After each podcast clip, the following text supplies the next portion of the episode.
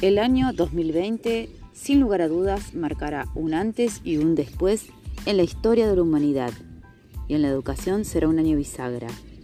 Hasta hace muy poco, muchos pedagogos y personas influyentes en el ámbito educativo, como políticos, empresarios, etc., se planteaban si el cambio que tanto se le reclamaba al sistema educativo podía ir de la mano con la desaparición de las aulas en las escuelas y en las universidades, así como hasta ahora las conocemos. La pandemia claramente defenestró todas esas teorías, no solo por la imposibilidad técnica de llevarlas a cabo, sino porque puso de manifiesto nuestra esencia de seres sociales, con la necesidad de vivir y relacionarse socialmente. Niños y adultos, en mayor o menor medida, extrañaron esa experiencia del aula, obsoleta para algunos, pero tan necesaria y significativa para otros.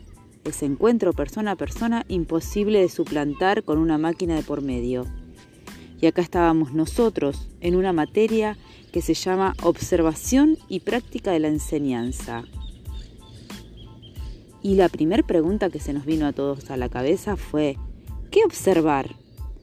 ¿Qué observar en este contexto? Cómo llevar adelante las prácticas necesarias y estipuladas por un currículum. Dificilísimo, complejo de más. La segunda pregunta fue si era conveniente hacer la materia este año o el año entrante. Pero pocas seguridades había de que el próximo año fuera diferente. Entonces, cuando todo se veía difícil y extraño y con muchas trabas, se empezaron a barajar las diferentes opciones. Debo decir que en mi caso fui una bendecida. Tuve el, apoyo y el acompañamiento de la docente, quien me puso en contacto con el contador Santiago Castro, que dicta clases de la carrera de técnico en administración pública. Una persona adorable y con mucha voluntad de ayudar. Entre los tres empezamos a andar el camino. ¿Cuál era la meta?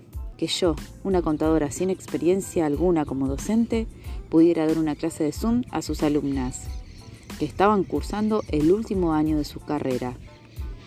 ¿Resultó difícil?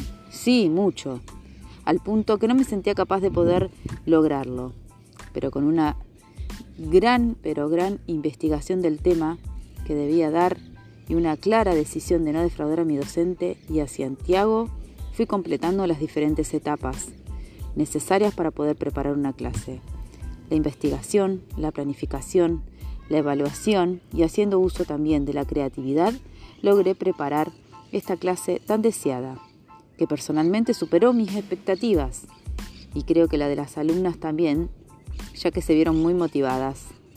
La reflexión final indudablemente está llena de sentimientos y agradecimientos a Constanza y a Santiago, quienes se comportaron como docentes, docentes con mayúsculas, enseñando desde el ejemplo, la empatía y la solidaridad, valores que tanto, tanto valoramos y siempre reclamamos a la educación.